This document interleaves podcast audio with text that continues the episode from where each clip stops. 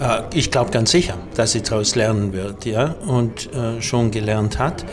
Ähm, auch in Tschernobyl hat man viel gelernt, ja. Also die ganze Diskussion um erneuerbare Energien, äh, über Ausstieg hätte so nicht stattgefunden. Und äh, ich denke, dass manches, was so ein bisschen eingeschlafen ist, jetzt wieder neu kommt.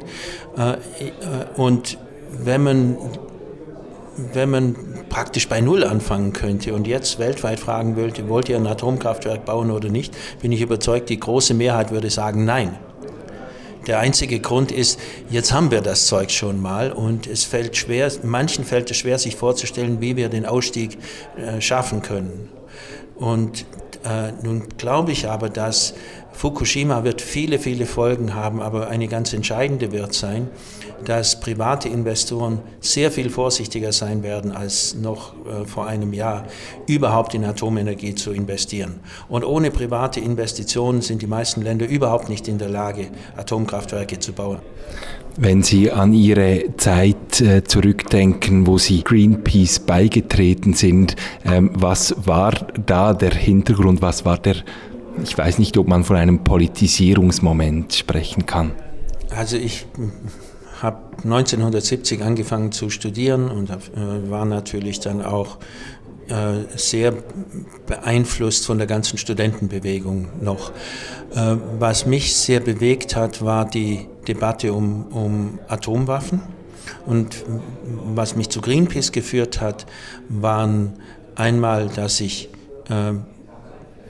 gegen Atomenergie war, aber auch gegen Atomwaffen war. Und Greenpeace hatte damals eine Kampagne gegen Atomwaffentests gemacht und das hat mich besonders fasziniert, ähm, weil äh, die Atomwaffen natürlich noch die sichtbare Verbindung zum Zweiten Weltkrieg waren. Und es ist ja vielleicht eine der Tragik in Fukushima, dass das Land, das einzige Land, das äh, wirklich, äh, wo Atomwaffen auf die Bevölkerung abgeworfen worden ist, dass das jetzt auch die Reaktorkatastrophe erlebt hat.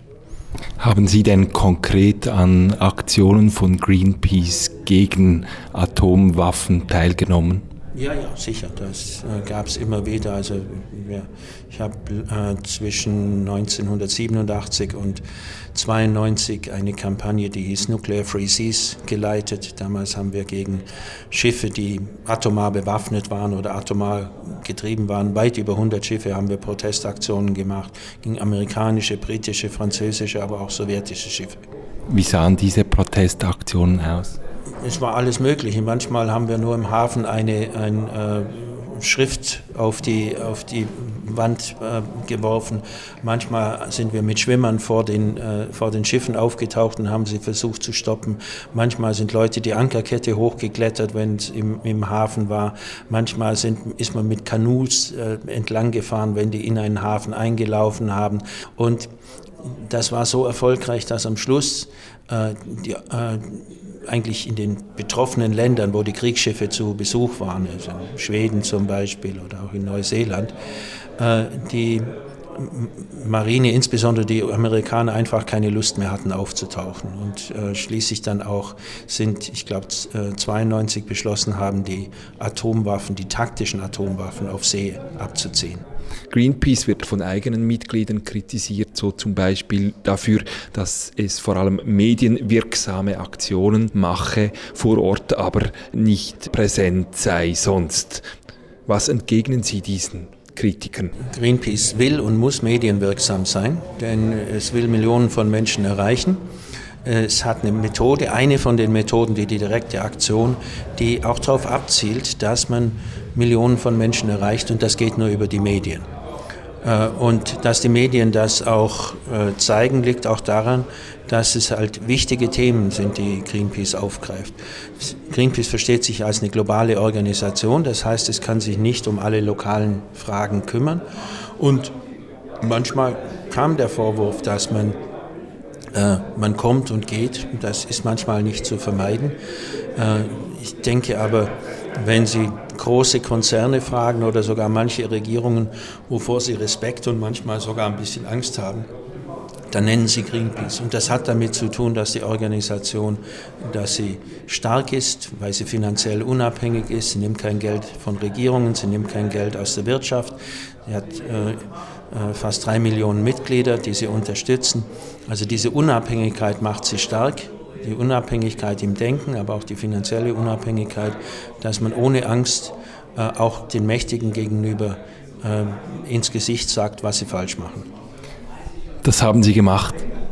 Ja, sicher, das gehört auch dazu. Das ist auch, bin eigentlich immer gern sogar zum, äh, zum, äh, nach Davos zum Gipfel gegangen weil man als Greenpeace hat man ja auch eine Lizenz, Lizenz, oder fast eine Verantwortung, kritisch zu sein. Und das macht mir immer Spaß, die Mächtigen herauszufordern. Ich erinnere mich an manche Gespräche. Ich erinnere mich an ein Gespräch mit Michael Dell, der, dem Chef von dem Dell Computers. Und der hat, die hatten gerade was Gutes gemacht und ich sagte, ich will ihn treffen und ihn äh, beglückwünschen für das, was er getan hat. Und das habe ich gemacht und es war so ein freundlich dahin plätscherndes Gespräch und dann sagt, und dann merkte ich, irgendwas stimmte nicht. Dann habe ich zu ihm gesagt, er soll sich keine Gedanken machen. Ich sei nicht da, um von ihm um Geld zu bitten oder sowas. Wir würden kein Geld aus der Industrie nehmen. Und er guckte mich mit großen Augen an und sagt, aber das wollen Sie alle sonst. Und wir hatten ein ganz anderes Gespräch, weil klar war, es geht uns hier um die Sache. Es geht nicht darum, dass man für irgendein auch wichtiges und gutes Projekt Geld einsammelt, sondern dass man sich ernsthaft, es ging in dem Fall um die chemischen Schadstoffe in, in den äh, Computern, dass man sich ernsthaft um das Thema beschäftigt. Als Inhaber einer Beratungsfirma haben Sie Greenpeace und andere namhafte NGOs wie Oxfam, ActionAid und das Rote Kreuz bei der Entwicklung von Kampagnen und Kommunikationsstrategien beraten. Wie muss denn eine NGO kommunizieren, damit die Menschen ihr Verhalten ändern? Das ist natürlich eine ganz große Frage. Ich glaube, dass es immer hilft, wenn man sich in die anderen Personen hineinversetzt. Wenn man also nicht sagt, hier, ich habe eine ganz wichtige Wahrheit und die muss ich jetzt herausposaunen, sondern äh, dass man Manchmal sind Fragen besser, als wenn man, äh, wenn man schon die Antwort gibt auf Fragen, die nicht gestellt sind.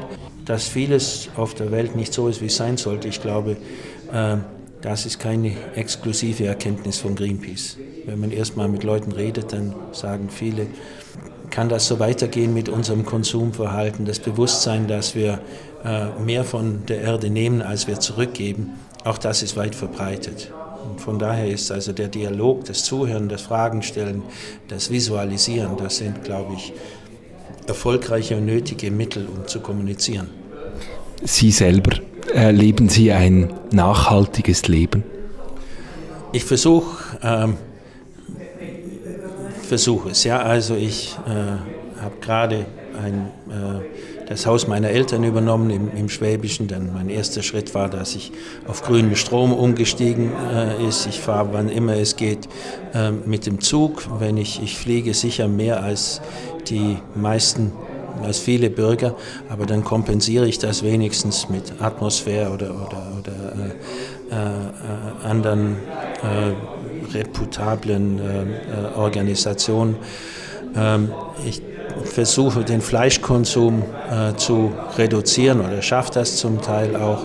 Ich kaufe zumindest bewusst ein. Ähm, aber ich, wenn ich ganz ehrlich bin, wenn äh, die ganze Weltbevölkerung von sieben Milliarden äh, so viel so leben würde wie ich, würde das noch nicht ganz zur Nachhaltigkeit reichen.